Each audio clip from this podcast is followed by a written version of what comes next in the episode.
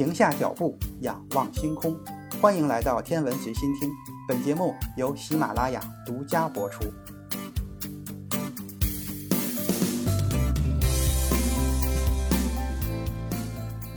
一九九零年，美国发射了目前最先进的太空望远镜——哈勃太空望远镜。在发射后三十一年的时间里，它都保持着无与伦比的观测能力。其实，在哈勃升空仅仅六年之后，美国宇航局就开始思考新一代太空望远镜的研制工作了。新一代太空望远镜真的就是当初这架望远镜的名字。直到后来，美国宇航局采用他们第二任局长的名字来给它正式的命名，这就是著名的詹姆斯·韦伯太空望远镜。哈勃望远镜在研制的过程中就面临着一个很重要的问题，那就是经费问题。哈勃望远镜的经费不断的追加，最终耗资十五亿美元才将它送上了太空。因此，詹姆斯·韦伯要花多少钱就成了一个很严重的问题。根据最初的计划。詹姆斯·韦伯太空望远镜的预算大概是五亿美元。美国宇航局看到了这个数字，觉得很便宜。虽然五亿这个数字有可能会变化，未来会增加，但是总不会超过哈勃吧？没想到预算还真就是越来越离谱。当初说好的只花五个亿，如今已经差不多到了一百亿美元，还有不断延迟的发射日期。而詹姆斯·韦伯的发射日期一推再推，除了技术问题之外，经费问题也是重要的原因。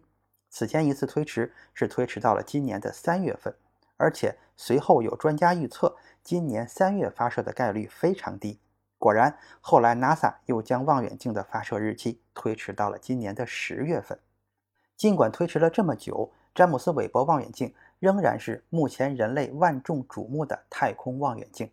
一旦发射升空，它将带领我们观测到此前绝对无法看到的宇宙。詹姆斯·韦伯的主镜口径达到了六点五米，而哈勃只有二点四米，两者相差了二点七倍。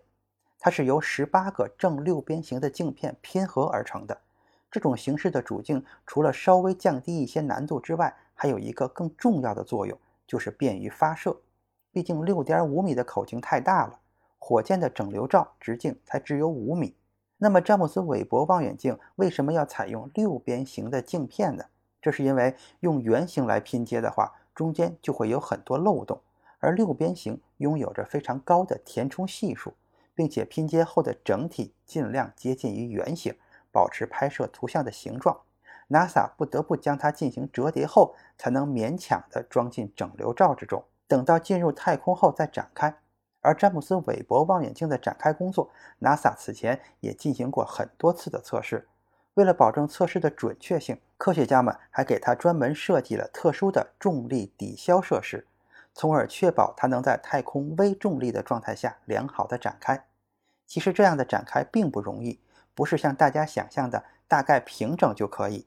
为了达到观测效果，詹姆斯·韦伯望远镜的主镜角度达到极其精密的程度才可以。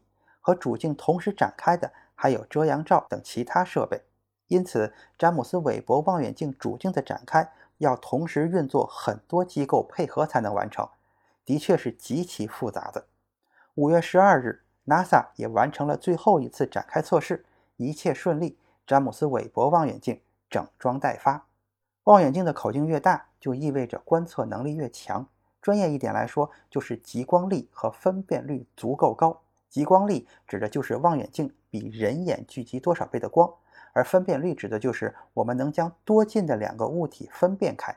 所以，凭借更大的物镜，詹姆斯·韦伯太空望远镜不仅能够观测到比哈勃望远镜更暗的天体，也能够更加清晰。实际上，詹姆斯·韦伯的主镜不仅仅是大，还有更多的特点值得注意。在这个6.5米的主镜上，科学家们涂上了很多特殊的物质，从而提高它的观测能力。第一种物质就是黄金。它可以提高詹姆斯·韦伯望远镜的红外反射能力，从而使得它具备比较强大的中红外观测能力，这是哈勃望远镜所不具备的。第二种物质就是铍，它拥有非常高的刚性，这对于不得不在极寒的太空中进行工作的詹姆斯·韦伯望远镜来说，可以尽量减少主镜形状的变化。正是这些先进的手段和材料，才能保证这台史无前例的望远镜能够获得最佳的观测效果。根据目前的计划，詹姆斯·韦伯太空望远镜将在今年的十月三十一日发射升空。和哈勃不一样的是，詹姆斯·韦伯将会被安置在第二拉格朗日点的位置上，也就是距离地球大约一百五十万千米远的地方。在这里，詹姆斯·韦伯望远镜将会和地球保持同步的轨道，但也有一个缺点，那就是这么远的距离根本不可能像哈勃望远镜一样靠宇航员进行后期的维护。这也是导致詹姆斯·韦伯望远镜发射时间一推再推的原因之一。当初哈勃望远镜就出现了严重的问题，差一点就直接报废。